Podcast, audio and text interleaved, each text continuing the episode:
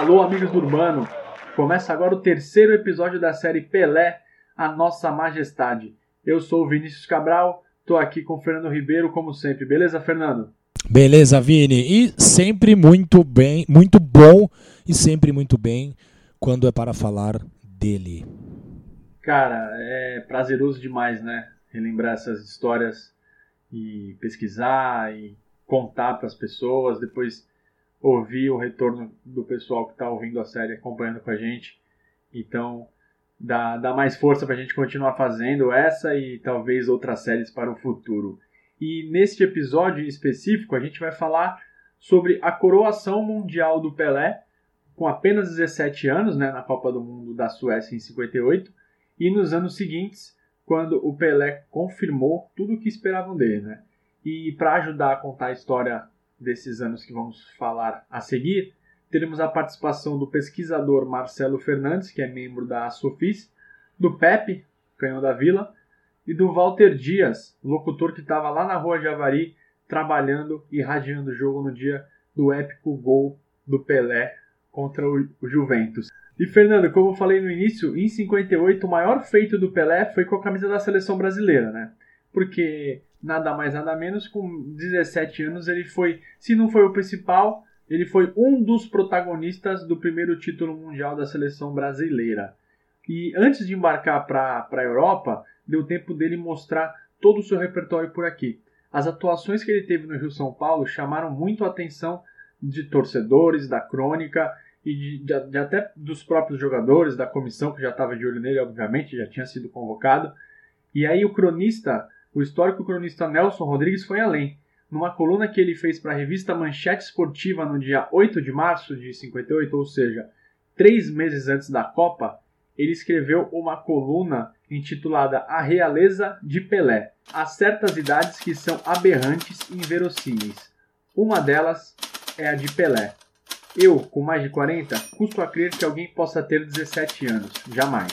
Pois bem, verdadeiro garoto o meu personagem ainda em campo com uma dessas autoridades irresistíveis e fatais. Dir-se-ia um rei, não sei selear, se imperador Jones, se etíope. Racialmente perfeito, do seu peito parecem pender mantos invisíveis. Em suma, ponham-no em qualquer rancho e sua majestade dinástica há de ofuscar toda a corte em derredor. O que nós chamamos de realeza é, acima de tudo, um estado de alma e Pelé leva sobre os demais jogadores uma vantagem considerável, a de sentir-se rei da cabeça aos pés. Fernando, o Pelé tinha pouco mais de um ano de carreira e o Nelson Rodrigues escreveu isso sobre ele. Claro, Nelson Rodrigues era um cara que é conhecido não tanto por conhecer de futebol, mas como cronista do dia a dia, observador da vida e conseguiu enxergar isso no Pelé. Imagina o que, que ele fazia, cara, com 17 anos. Eu fico tentando imaginar e não consigo visualizar tanta coisa que ele poderia ter feito naquela idade. Já era um talento precoce, né? Até por isso é, chegou ao Santos já com destaque logo no começo. E o Nelson Rodrigues ele escutava muito as pessoas, né? Escutava muito de quem entendia demais de futebol. E, e 1958 foi um ano que o Pelé jogou uma barbaridade, não só na seleção brasileira, mas também no Santos. E acho que já estava claro para todo mundo o que viria dali em diante. E ele tinha, o Pelé tinha algumas táticas pouco usuais para manter, para manter e aprimorar o seu condicionamento físico, né? Por exemplo, ele treinava karatê na academia da Vila Belmiro. Isso ajudou ele no equilíbrio, a se equilibrar das faltas, né, dos marcadores e também a se proteger nas quedas. Ou seja, tudo que o Pelé poderia ter feito para melhorar minimamente que fosse seu desempenho foi feito, nada é por acaso. E antes do embarque, ainda no mês de março, vamos trazer aqui um jogo que entrou para a história do futebol brasileiro. Foi aquele 7 a 6 contra o Palmeiras no Pacaembu, uma das partidas mais emocionantes da nossa história. Urias fez 1 a 0 para o Palmeiras, o Santos virou com gols de Pelé e Pagão, o Nardo empatou para o time da capital, só que o Palmeiras parou por aí. Doroval, Pepe e Pagão fizeram 5 a 2 ainda no primeiro tempo. A gente vai para o intervalo 5 a 2 pensa assim, cara, no segundo tempo é aquela tranquilidade, né? Só totó para lá e para cá, vamos ganhar e levar o bicho para casa. mas não foi o que aconteceu. Paulinho e Mazola duas vezes e Urias novamente viraram o jogo para o Palmeiras, 6 a 5 aos 34 minutos da etapa final. Parecia faltar pouco, mas ainda teve tempo para outra reviravolta. O seu Pepe fez dois gols, o último aos 41 minutos do segundo tempo, e o Santos venceu por 7 a 6. Segundo relatos da época, cinco torcedores morreram do coração. Eu, se estivesse vivo, talvez estivesse nessa conta aí, Fernando. Sensacional. Tem um cheirinho de mito aí, de cinco torcedores morreram do coração, mas não me interessa, Vini. Cara, os relatos da época falam, então eu estou com eles. E eu, que já demonstrei problemas cardíacos ainda muito jovem, né? Hoje eu já não sou mais jovem, então já imagina, né, Vini? Eu também teria perecido. E Vini, o Pelé estava entre os 31 pré-convocados para a Copa do Mundo da Suécia. Só tinha feito aquelas duas partidas pela seleção brasileira contra a Argentina no ano de 1957. O Pelé vinha brilhando muito pelo Santos, mas é, realmente não imaginava estar na lista do técnico Vicente Feola. Após o período de treinamentos da seleção brasileira dos 31 pré-convocados, Pelé ficou entre os 22 atletas que seguiriam rumo ao velho continente. Devido ao trauma causado pela derrota em 1950, todos os jogadores foram submetidos a exaustivos testes clínicos. Os médicos procuravam sinais de fraquezas pelo corpo, problemas com dentes, problemas psicológicos, entre outros. O Garrincha, ele quase foi cortado por conta das suas pernas tortas e também seu espírito inocente. No teste psicotécnico, o Garrincha fez 38 pontos de 123 pontos possíveis. Já Pelé, que tinha apenas 17 anos, marcou 68 pontos nesse teste, que a pontuação máxima iria a 123. O Pelé foi diagnosticado pelo psicólogo da seleção, o João Carvalhais, como obviamente infantil. Falta-lhe o necessário espírito de luta. É jovem demais para sentir as agressões e reagir com a força adequada. Não acho aconselhável o seu aproveitamento. A sorte é que o técnico Vicente Feola não deu ouvidos ao psicólogo. Nos amistosos uh, no Brasil ainda, né, antes da Copa do Mundo, o Pelé se destacou. Ele fez dois gols contra o Paraguai e Bulgária mas na vitória por 5 a 0 contra o Corinthians, sofreu uma dura entrada do jogador Ari e machucou o joelho direito, 18 dias antes da estreia no Mundial. Antes do embarque eh, para a Suécia, a dona Celeste, a mãe de Pelé, disse: Meu filho, você está com 17 anos e vai para o Mundial. Mas não esqueça de uma coisa: você ainda é uma criança. Por isso, nunca despreze as crianças como você. Então, assim, o Pelé vi viajou machucado para a Itália, que foi o primeiro destino do Brasil na Europa antes de chegar na Suécia. Lá, o Brasil fez dois amistosos. Duas vitórias por 4 a 0 na Fiorentina e na Inter de Milão. O jovem temia o corte, mas fez tratamento intensivo com os médicos da seleção e com o histórico massagista Mário Américo. Uma das etapas do tratamento era colocar toalhas quentes a fim de desinchar o seu joelho. O Pelé sempre foi muito grato ao Didi, que deu diversos conselhos para ele durante o período na seleção brasileira. O príncipe etíope, como era conhecido Didi, era um verdadeiro gênio da bola e realmente foi o craque daquela Copa do Mundo em 1958. O Pelé viu da arquibancada os seus companheiros nas duas primeiras partidas da Copa. Um 3 a 0 contra a Áustria na estreia, um empate em 0 a 0 contra a Inglaterra e na partida contra a União Soviética, que seria decisiva, afinal uma derrota eliminaria o Brasil. Com o joelho melhor e com o apoio dos mais experientes que pediram a Vicente Fiola a escalação de Pelé, Garrincha e também de Zito, o camisa 10 fez a sua estreia em mundiais e a seleção venceu por 2 a 0 com dois gols de Vavá, classificando-se assim para a fase quartas de final. E passando para essa fase, o Brasil se tornou o único país não europeu na fase eliminatória. E sobre a camisa 10, essa numeração foi apenas uma coincidência, né? Nenhum jogador escolhe, acabou escolhendo o seu número. O Pelé, ele ficou com a 10 porque a escolha se deu de acordo com o número das malas de cada um.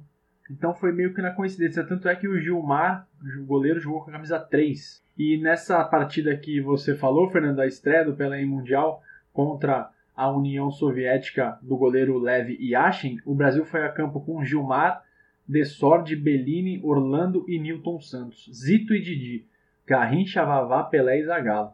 Um timaço que muitos dizem ser a melhor seleção brasileira de todos os tempos. E o Pelé, ele conta que a população sueca ficava curiosa por conta dos jogadores negros da seleção brasileira. Alguns suecos chegavam até a ver se a mão tinha ficado suja de tinta preta, a gente já falou sobre racismo no episódio anterior e retomaremos o assunto adiante com Angélica Bastin. E contra o país de Gales, o Pelé fez o gol da vitória de 1 a, de 1 a 0 na, nas quartas de final aos 28 do segundo tempo.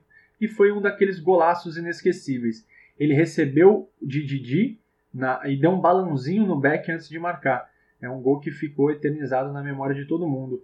E para o Pelé, Fernando, o curioso é que dos mais de mil gols que ele fez, esse foi o gol mais importante da sua carreira, pela importância daquele momento.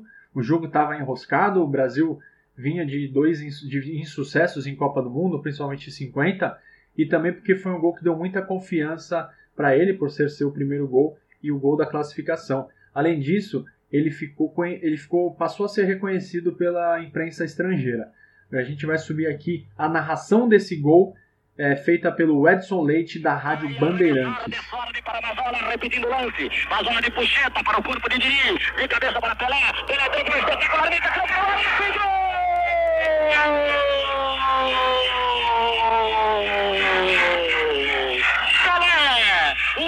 Foi para Mazola. Mazola de bicicleta.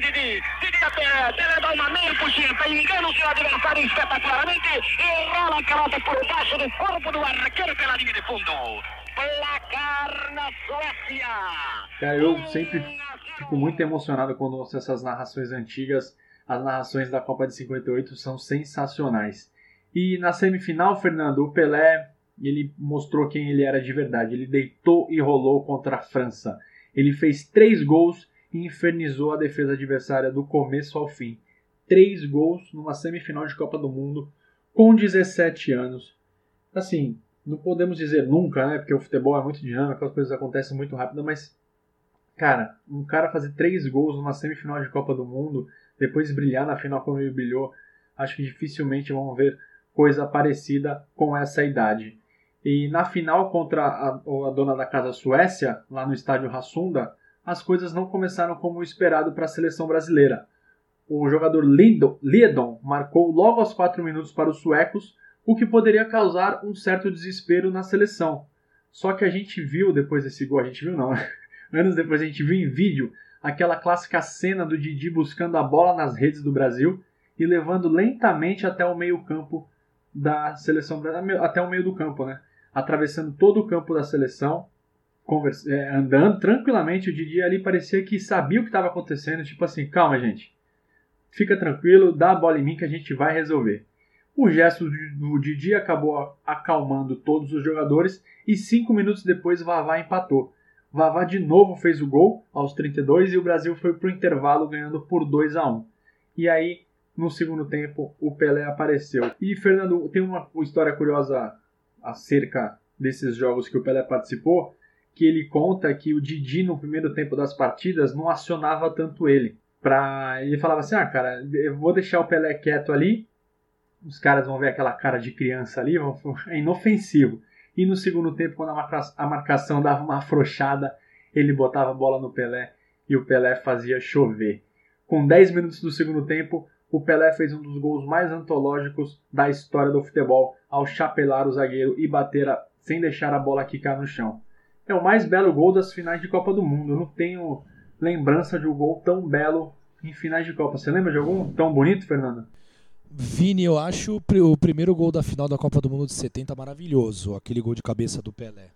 Não, é dele, é dele né? Se, se um gol foi ah, mais sim. bonito que esse, é dele também. É, isso, isso, isso. Eu não lembro de outro jogador ter feito um gol tão bonito, cara. Nem de, cabeça é uma outra, é um outro tipo de beleza, né? Sim, é uma claro, beleza, claro. Sei lá, um salto absurdo, uma cabeçada perfeita. Sim. Mas aquele gol do chapéu é impressionante. E a gente vai ouvir agora de novo a narração do Edson Leite, só que agora com, com é, desse gol na final. Nas proximidades da área, tenta levantar para Pelé, escorregou na hora para no peito, domina, drible espetacularmente, vai tirar tira gol!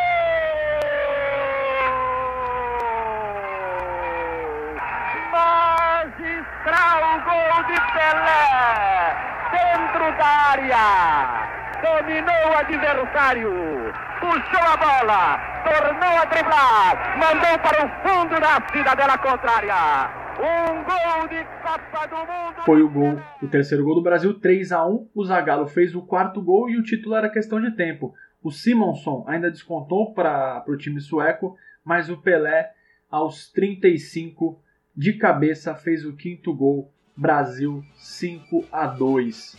Festa tem aquelas imagens dos jogadores se abraçando, chorando, Pelé chorando muito, chorando, eu ia falar chorando que nem criança, né? Mas ele era uma criança, não tinha 18 anos, era um adolescente ainda, podemos dizer assim, chorando copiosamente. O zagueiro Parlin, o zagueiro sueco que foi designado para marcar o Pelé, ele disse aos jornalistas após o jogo que depois do quinto gol do Brasil, até ele queria abraçar o Pelé.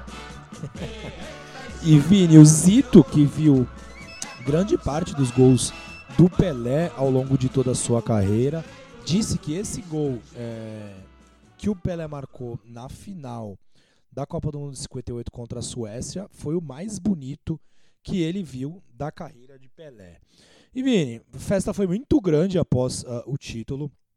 O Pelé só pensava na família e nos amigos. E a delegação brasileira, quando retornou ao Brasil, foi recebida primeiro em Recife, e depois na, na revista O Cruzeiro, lá no Rio de Janeiro. O Pepe disse é, ao seu Dondinho: seu filho é o melhor jogador do mundo. Houve festa também em São Paulo, em Santos e em Bauru. E vamos escutar agora o Pepe comentando um pouco sobre o que Pelé fez naquela Copa. Fazer coisas diferentes que a gente, eu, e a gente não via em outros jogadores um garoto com 17 anos vai jogar uma Copa do Mundo a primeira vez. É, e tem uma coisa, ele, ele entrava e entrava mesmo, ele tinha que dividir, dividir, era, já era um, era um, um realmente um futuro craque que já estava nascendo, né? E, e essa Copa ele, ele Copa tinha Copade, Stefano, Bancuska, jogadores extraordinários. Ele se destacou, ele jogou, ele jogou, ele jogava olho no olho com todo mundo e assombrou o mundo. Fez uma partida, uma Copa extraordinária, uma partida, uma partida sensacional contra a França, quando tinha jogadores super famosos na França, né? Após a Copa, o Pelé já ficou chamado como o rei do futebol pela, empresa, pela imprensa francesa. Alguns falam no jornal Paris Match, outros citam a France Football e algumas outras fontes também citam que foi no jornal L'Equipe. Mas o fato é que o Pelé era o novo rei do futebol, o único e o eterno rei do futebol. Duas semanas depois da glória na Suécia, o Pelé já estava de volta ao Santos, onde deu um verdadeiro show pelo Campeonato Paulista e conquistou o seu primeiro título estadual foram incríveis 58 gols em 33 partidas. Uma marca até hoje inalcançável no certame estadual. O ataque alvinegro fez 143 gols em 38 jogos. Juntando todo o ano de 1958, o Pelé fez 90 gols em 68 jogos. Um absurdo. É uma, é uma coisa de outro planeta mesmo. Não só o Pelé, né? o time fazer 143 gols em 38 jogos. Assim, você ia pro jogo, você sabia que é, de tédio você não ia morrer, né? Impressionante. Já em 1959, aproveitando esse número que você falou, em 59 você fala assim, cara, 90 gols no ano não dá para bater. Em 59 o Pelé fez 126 gols, jogando pelo Santos, pela seleção brasileira poucos, poucos jogos pela seleção do Exército e pela seleção paulista. 126 gols é uma marca que tem muito jogador de ataque não tem na carreira. o Pelé fez em um ano. O Santos jogou 99 partidas e fez 343 gols. Meu Deus do céu. O Santos foi campeão do Rio São Paulo, também levantou as taças do Pentagonal do México, do Teresa Herrera e do Torneio de Valência. Esses dois últimos em solo europeu. O ataque com Pepe e Coutinho, além do Pelé, estava muito bem afiado. Só os, só os três, Pelé, Pepe e Coutinho, fizeram 238 gols. O Santos acabou como vice-campeão da Taça Brasil. Ele perdeu a final para o Bahia já lá no mês de março de 60 e o Pelé não esteve em campo nessa partida decisiva. Nesse, nesse ano de 59, Fernando, foi, ficou marcado também a primeira excursão do Santos para a Europa. É, o Peixe acabou encantando por onde passou, disputou 22 partidas num período de 42 dias. É a excursão com mais jogos realizados na história do clube. O Santos jogou em nove países e em 19 cidades diferentes, muitas vezes em dias consecutivos ou com pouquíssimo intervalo. Por exemplo, o Santos passou pela Alemanha, pela Áustria, Bélgica, Bulgária, Espanha, Holanda, Itália, Portugal e Suíça. Nenhum pacote da CVC você vai encontrar tantos países de uma vez só. E nesses 22 jogos, o Peixe fez 78 gols em alguns dos times mais poderosos do mundo, como o Real Madrid, a Inter de Milão, o Barcelona, entre outros. Foram 13 vitórias, 5 empates, 4 derrotas e aqueles dois títulos conquistados, né? o Torneio de Valência e o Teresa Herrera. É, esse jogo contra a Inter de Milão que eu falei, o Santos ganhou de 7 a 1 o Santos meteu 5 a 1 no Barcelona, depois ganhou de 6 a 0 no Hamburgo, e foi Boa, nessa excursão. Bater no Hamburgo é bom, Vini. É, principalmente a... o Kleber Reis e José Carlos Pérez, né? E bater no Hamburgo e bater no Barcelona também é muito bom. E nessa excursão o Santos acabou perdendo por, pelo, pro Real Madrid por 5 a 3 naquele famoso jogo e que nunca mais o Real quis enfrentar o Santos, fugiu algumas vezes. E a gente traz aqui para o papo o pesquisador Marcelo Fernandes, que é membro da Sofis, ele explicou para a gente como que, que funcionava essa questão de ganhar dinheiro nas primeiras execuções do Santos Futebol Clube.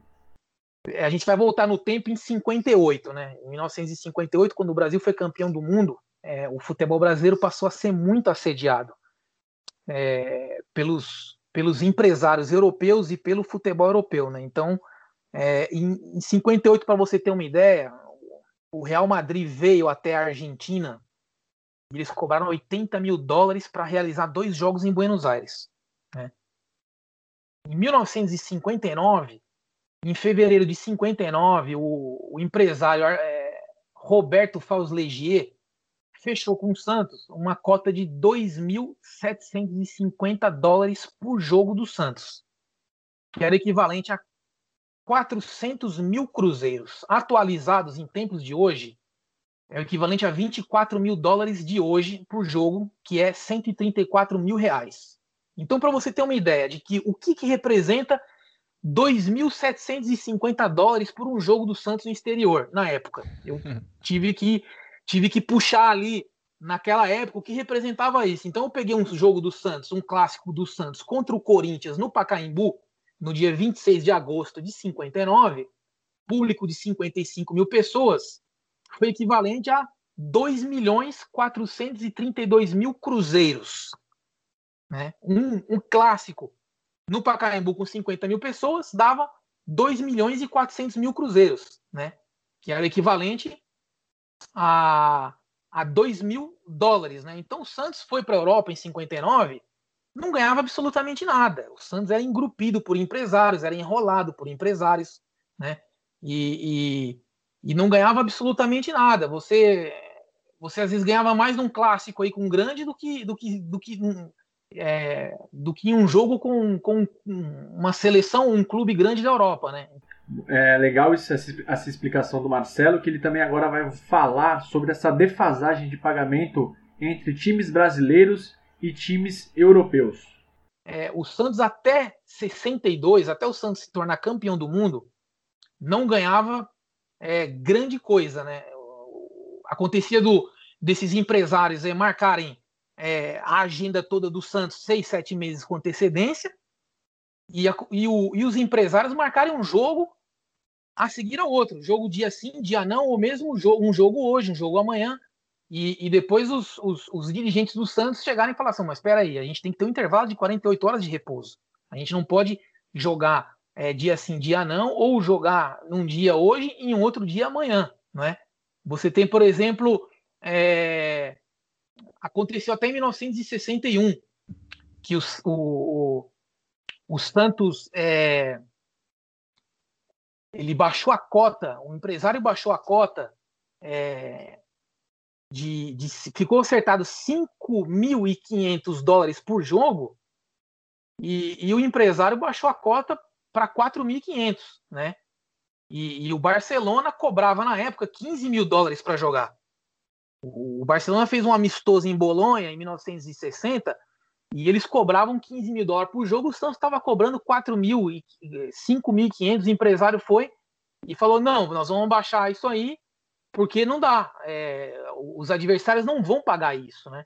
E, e você vê que o, o, Real Madrid, o Real Madrid na época, ele, ele, eles cobravam uma média de 40 mil dólares por jogo. O Barcelona cobrava 15 mil para jogar na Europa, o Real Madrid cobrava 40 para jogar fora da Europa, né? O, o, eu estou vendo aqui o Vasco, o Vasco da Gama cobrava em média 2.500 dólares por jogo, o Botafogo cobrava 3.700. Uma dúvida que eu sempre tive, Fernando, acho que muito, boa, boa, parte da torcida também tem, é que como é que funcionava o esquema de cachê para o Santos com e sem o Rei Pelé? Aconteceu do, do Pelé vir jogar na Europa é, em 1961, na excursão de 61 estava lesionado da clavícula, e, e os, os, os, empresários começaram a chiar, né? Falou, opa, peraí, não dá para cobrar esse valor que vocês estão cobrando porque o Pelé não está aí, né? O Botafogo estava cobrando 3,750, o River Plate da Argentina estava cobrando 3 mil dólares e, e, chegou uma ocasião em que os empresários falaram assim, ó, se o Pelé não jogar, a gente tem duas, duas situações, ou a gente baixa é, o cachê do Santos para o valor que o Botafogo cobra, ou então a gente vai colocar o Botafogo ou o Vasco para jogar no lugar do Santos. Explicação oportuna do Marcelo e também é, tenho curiosidade para saber se o Santos foi muito enrolado pelos empresários naquela época, né? nesses primeiros anos. E o Santos era um time muito forte, mas ainda não era campeão do mundo, apesar de ter jogadores campeões do mundo no seu elenco. É, não tinha ainda tanto, tinha um cartaz muito grande na Europa, mas ao longo dos anos foi aumentando cada vez mais. E como é que a presença do Pelé era assunto até de Política de Estado. Marcelo vai contar uma passagem interessante aqui para vocês. Em maio de 59, a renda de um, de um jogo do, do, do, Santos contra a seleção búlgara foi 25 mil dólares. E o Santos recebia 2,750. E o empresário recebia 3,500. né? O Santos foi muito roubado, muito enrolado. Né? Os, os, os, os dirigentes do Santos não tinham experiência em jogar no exterior não tinham experiência com empresários, não tinham, eles não tinham dimensão do que, que o Santos e o Pelé representavam na Europa. Então, meu, você vai cobrar 2.700 dólares por jogo, sendo que é, uma renda é de 25 mil. Então, alguém estava ganhando dinheiro com essa brincadeira, né? E, e depois o Santos, para você ter uma ideia, é, o Santos foi à Europa recebendo essa, essa ninharia, né? O, o Bela Vista de Sete Lagoas tinha feito uma vergonha terrível em 58, né? Inclusive a CBD falou, não é qualquer clube que vai excursionar para fora do Brasil. E, e, se o Santos for, vai Santos, vai Botafogo, vai Flamengo. E, né, eles com aquele medo, né? Vão jogar contra quem? Vão jogar onde?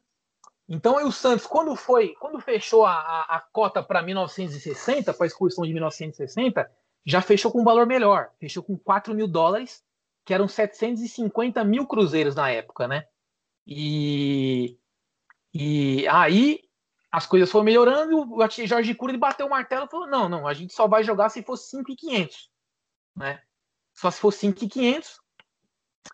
E, e depois, no ano seguinte, é, o, empresário Roberto Fauzilegier falou: não, peraí, a gente não tem condição de pagar isso para vocês aí, porque o Pelé não tá na delegação. O Pelé ele tá lesionado, o Jânio Quadros, que era o presidente do Brasil na época, falou: o Pelé só vai se tiver condição de jogar, senão ele não sai do Brasil. Né?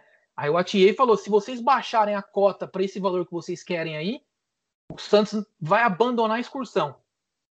Eles ameaçaram abandonar a excursão e, e falaram: não, desse, nessas condições não dá, ou vocês aceitam, ou a gente fecha em, em 5,500, ou então não vai ter excursão.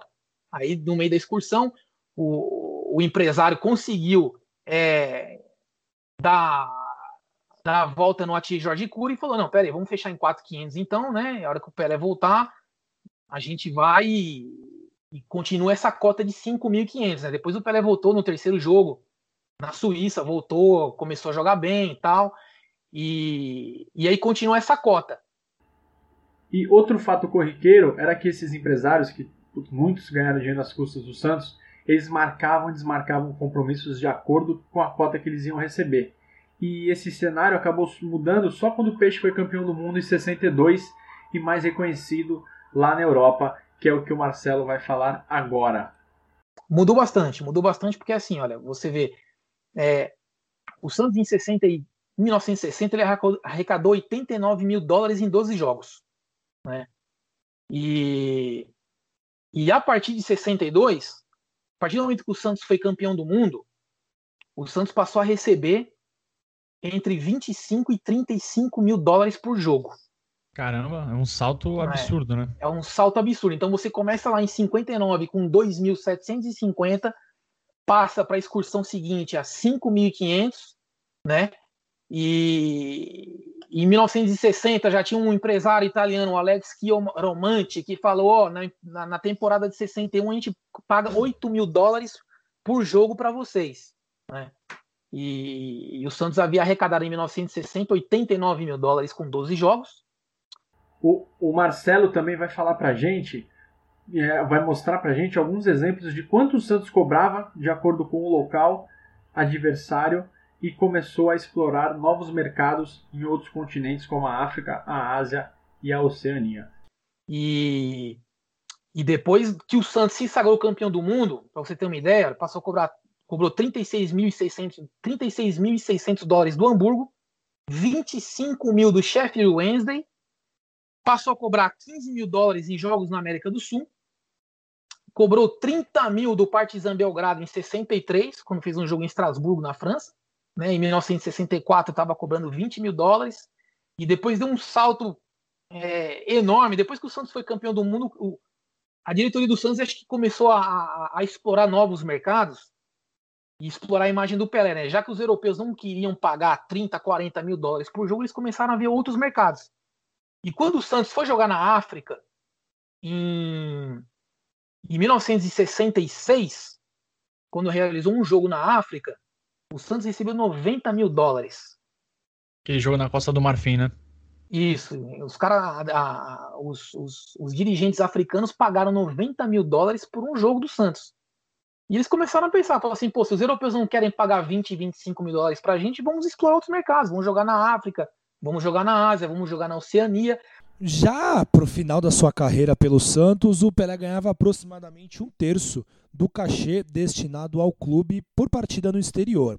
Só que essas excursões, ao mesmo tempo que desgastava o elenco, ajudava o clube a manter todos os seus craques por aqui.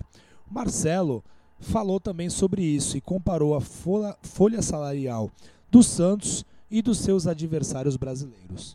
E essas excursões eram que mantinham o Santos é, vivo e que fazia com que o Santos tivesse é, é a, a, possibilidade de, de, de, substituir um jogador bom por um outro melhor. Se não fossem as excursões, era impossível isso, né? Para você ter uma ideia, né? Eu falei para você aqui com o clássico contra o Corinthians aqui, 55 mil pessoas, a renda líquida do jogo, né? Eram 2 mil dólares. o Santos estava recebendo 4, 5, 6 por jogo, né? Para você ter uma ideia, salário do Pelé em janeiro de, de 1961, ela recebia 800 mil cruzeiros por mês, que era o equivalente a 4 mil dólares. A folha de salário do Fluminense era metade do que o Pelé recebia. O Fluminense todo recebia 400. O Fluminense todo recebia. É, a folha de pagamento do Fluminense em 1961 eram 400 mil cruzeiros. Só o Pelé recebia 800 mil cruzeiros, que era equivalente a 4 mil dólares na época. É, então era um mal sim. necessário, né? Tem um custo, né, para foi... manter o melhor, né? Com certeza, o Santos era obrigado a, a excursionar É, inclusive nessa revista belga, aqui nesse jogo contra o Standard Liège, os, os, os, a revista belga fez uma, uma reportagem sensacional, né? Uma, eles intitularam é, a situação do Santos e do Pelé naquela excursão, naquele jogo, né? Um rei com coroas e com correntes, né? Que eles viam o desespero do Pelé em jogar no meio de campo, na defesa, no ataque, e o Santos manter aquele resultado, né? Que o Santos ele precisava muito de manter um resultado positivo, fosse onde fosse, porque o Santos dependia da, da, daquele cachê, o Pelé dependia daquele dinheiro, né? É, o, as excursões acabaram sendo mal necessárias para o Santos, né? O Santos era obrigado a excursionar se quisesse manter o elenco, um elenco de nível, se quisesse manter o Pelé no elenco. E foi por conta do dinheiro dessas excursões que o Santos conseguia manter um alto, o alto salário uh, de Pelé, acima mesmo do que os craques da Europa recebiam. O Rei, mesmo estando no Santos, era o jogador mais bem pago do mundo. O assédio em cima de Pelé, que já era grande, após a Copa do Mundo de 1958, aumentou demais e aumentou mais ainda depois desta excursão. O Real Madrid fez uma sondagem para tentar tirar o Rei dos Santos, mas só conseguiu contratar o príncipe etíope, o Didi. O Santos recebia diversas sondagens uh, dos clubes europeus. Pouco depois da excursão para a Europa, o Pelé fez aquele que muitos acreditam ter sido o seu gol mais bonito foi contra a equipe do Juventus lá na rua Javari, em partida em que o Santos superou os donos da casa por 4 a 0. O acanhado estádio paulistano recebeu cerca de 10 mil pessoas, mas de tanta gente que afirma que estava nesse jogo, a capacidade do estádio naquele dia deveria ser para 100 ou 150 mil pessoas. A torcida juventina estava pegando muito no pé de Pelé. Ele já havia feito dois gols e ele participou do lance em que o zagueiro Pando se machucou e teve que sair de campo. Após receber um bom passe de Dorval, o Pelé distribuiu quatro chapéus, incluindo um no goleiro mão de onça e, de cabeça, tocou a bola para a rede do estádio do Moleque Travesso. Saiu extravasando e xingando a torcida rival e foi ali, com ódio no coração, que nasceu o soco no ar de Pelé. Vamos, Vini, escutar agora o depoimento do Walter Dias sobre este gol. Afinal, o Walter era o narrador da Rádio Clube. Olha, o, o estádio do, do, do, Juventus estava abarrotado. O Santos ganhou de 4 a 0, se não me engano. O resultado foi esse. Naquele tempo, você sabe que não tinha substituição, né? O jogador machucava, ficava com 10 ou ficava com 9, é, tudo isso, não havia substituição. E o, o pessoal pegava muito no pé do Pelé. E nesse jogo da Rua Jalaí, é claro que qualquer um que jogava contra o Santos queria ganhar e o Juventus não ficou para trás disso. Quando o Pelé pegava a bola, eles vaiavam. Vaiavam. Uhum. Aí o Pelé acabou com o jogo da Rua Jalaí. O lance do, desse gol eu me lembro perfeitamente. Foi o gol mais bonito do, do, do Pelé. Foi um lance muito lindo e uma jogada muito bem construída e o talento do Pelé fez com que a bola não caísse no chão. Muito legal esse relato do, do seu Walter Dias. Tá firme e forte ainda na ativa em Santos. É um ícone. Superou o Covid. Superou o Covid e é um ícone da, da crônica brasileira seu Walter Dias é uma bandeira. E vamos trazer aqui, Fernando, algumas informações sobre a seleção do Exército, né? Porque alguns detratores costumam dizer que o Pelé computa gols pelo Exército para inflar, inflar a sua conta. Aí alguém, algum desavisado que o cara passa ali, é, o cara passa distraído e pensa assim, ah, o Pelé conta gol do Exército. Aí o cara pensa assim, não, ele deve contar uns 300 gols pela seleção do Exército. Não. O Pelé, é, ele, quando ele completou 18 anos, ele não, não, escapou do serviço militar, não teve moleza não, é o Pelé não vai servir, não, teve que servir o exército, ele serviu lá no sexto grupo de artilharia de costa motorizada em Praia Grande. O Pelé foi campeão sul-americano de seleções das Forças Armadas e os gols só são computados porque o Pelé já era jogador profissional. Pelo sexto grupo de artilharia, ele fez seis jogos e dez gols. Pela seleção das Forças Armadas foram quatro jogos e três gols e quando era necessário ele era liberado pelo comando do, do, das Forças Armadas para defender o Peixe. Esse período durou cerca de três meses, ou seja, foram 13 gols que o Pelé tem na conta dele. Então, quem quiser tirar esses 13 gols da conta pode tirar. Um outra, uma outra curiosidade que a gente traz aqui foi o dia que o Pelé atuou como goleiro. Foi na partida contra o Comercial de Ribeirão Preto, Ribeirão Preto realizada em novembro de 1959 na Vila Belmiro. O Pelé foi para o gol após a contusão do goleiro Lalá e ele não sofreu gols. Além disso, ele defendeu três chutes dos rivais. Naquela época, não eram permitidas substituições durante o jogo e o Pelé foi para o gol porque ele costumava treinar como goleiro nos, nos, nos, treinamentos do Santos no dia a dia na Vila Belmiro. E antes de ir para o gol, o Pelé tinha feito um dos gols da vitória por 4 a 2 E de, além desse jogo contra o Comercial, Fernando, o Pelé jogou mais três vezes como goleiro pelo Peixe e não sofreu nenhum gol. No dia 19 de janeiro de 1964, Santos 4, Grêmio 3 no Pacaembu, Pelé foi pro gol no final do jogo. No dia 14 de novembro de 69, em João Pessoa, na Paraíba, quase na véspera, né? Na véspera não no dia anterior, mas no jogo anterior do gol mil, eh, o Pelé foi um dos jogos anteriores ao gol mil, o Pelé foi pro gol, o Santos ganhou do Botafogo local por 3 a 0. Muitos dizem que ele foi pro gol para não aumentar a conta e não, o gol mil não sair por lá, mas isso é uma história que a gente vai destrinchar em alguns episódios mais para frente.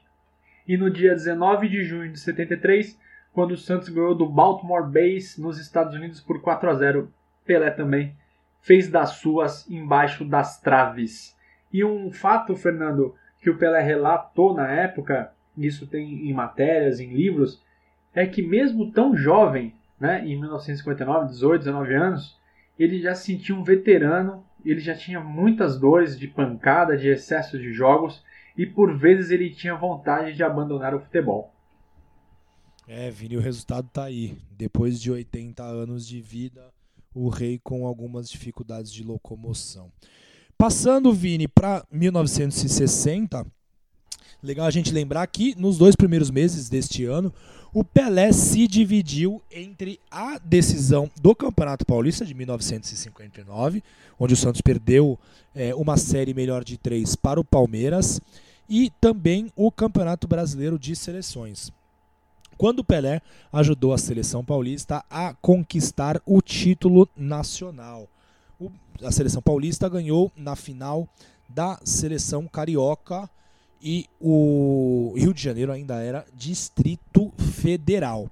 O Pelé também foi com o Santos para excursionar para o Peru, a Colômbia e também o Equador.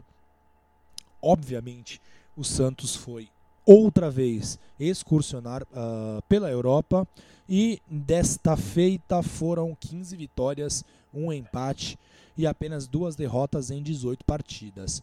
O Pelé já estava em solo europeu por compromissos da seleção brasileira e juntou-se à equipe do Santos para estas partidas no velho continente. Algumas uh, vitórias nesta excursão de 1960 impressionaram todo o torcedor europeu. O Santos fez 5 a 2 na seleção da Polônia e o Pelé marcou dois gols. O Santos fez 9 a 1 no aniversário de 100 anos do 1860 Munique da Alemanha e nesse jogo o Pelé marcou três gols. O Santos fez incríveis 6 a 0 no Anderlecht da Bélgica. O Santos fez 10 a 1 no Royal Beerschot e o Pelé marcou quatro gols nessa partida e o Santos ganhou também de 3 a 2 da equipe italiana da Roma com o Pelé marcando um gol. E Vini, no Brasil, desde o início dos anos 50, se discutia uh, a importância de levar a capital federal para o interior do país. Com isso, a partir de 1956, iniciou-se a construção de uma cidade bem no meio do Brasil. E Brasília, como foi batizada, foi inaugurada em 1960 por Juscelino Kubitschek.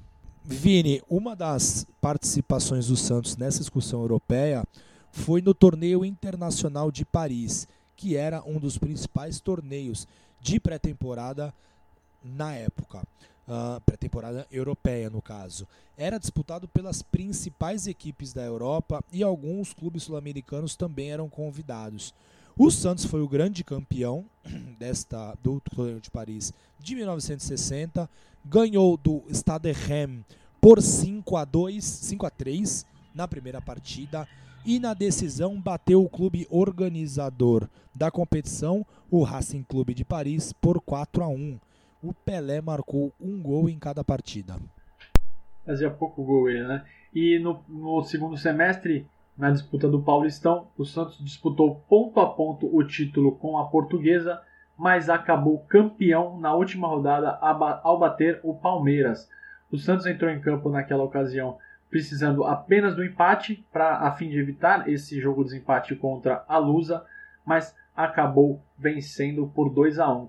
No dia 16 de dezembro de 1960, mais de 27 mil torcedores lotaram a Vila Belmiro e viram o Peixe ganhar por 2 a 1 uma... e o Lula mandou a campo o seguinte time: Laércio, Dalmo, Mauro Zé Carlos, Calvé e Zito, Sormani depois Durval, Mengalvio, Coutinho, Pelé e Pepe. Zito e Pelé marcaram os gols da vitória. Ao final da partida, a torcida invadiu o gramado e carregou os jogadores em triunfo. A festa na cidade varou a madrugada. Vamos ouvir a narração do Hernani Franco da Rádio Atlântica deste histórico gol do Pelé contra o time da capital. Pelé recebendo, dando para Couto. Couto tabelando com Pelé. Entrou na área, armou, atirou.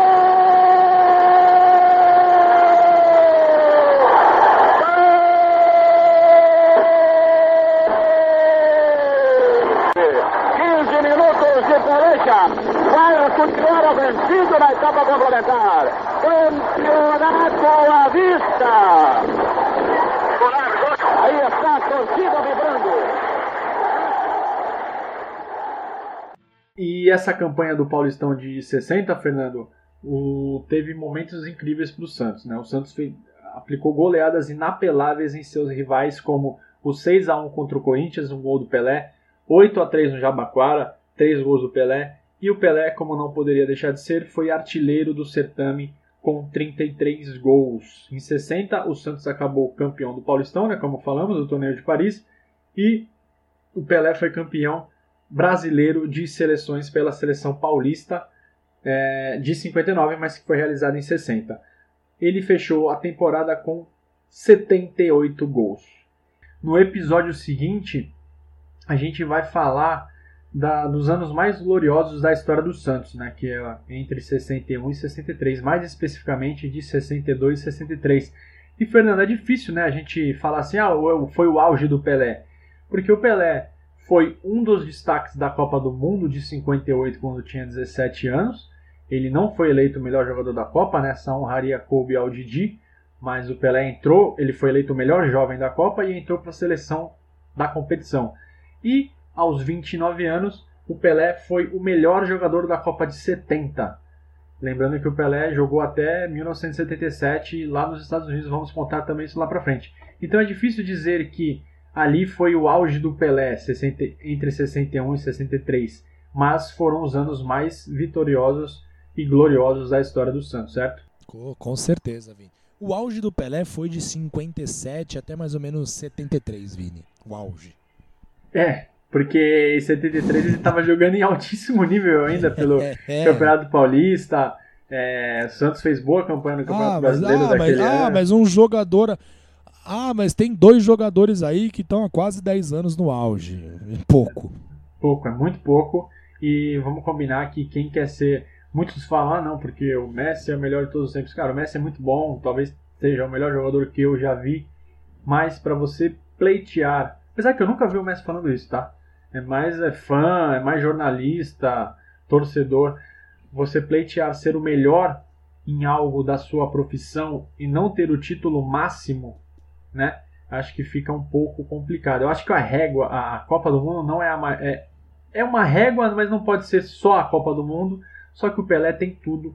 Além disso, ele brilhou em, principalmente em duas Copas, né? De 58 e 70 a 62 ele jogou pouco, pois se lesionou. Então, Messi, Cristiano Ronaldo e qualquer outro jogador precisam nascer mais umas quatro vezes para chegar no pé do Pelé. E Fernando, quem quiser falar com a gente, amigosdourbano.gmail.com, no Twitter e no Instagram, arroba Amigos do Urbano, para ouvir a gente Spotify, Apple Podcasts, Google, Google Podcasts, YouTube, Castbox, Radio Public. Na semana que vem voltaremos para falar desses anos gloriosos do peixe. Valeu, Fernando, e até a próxima.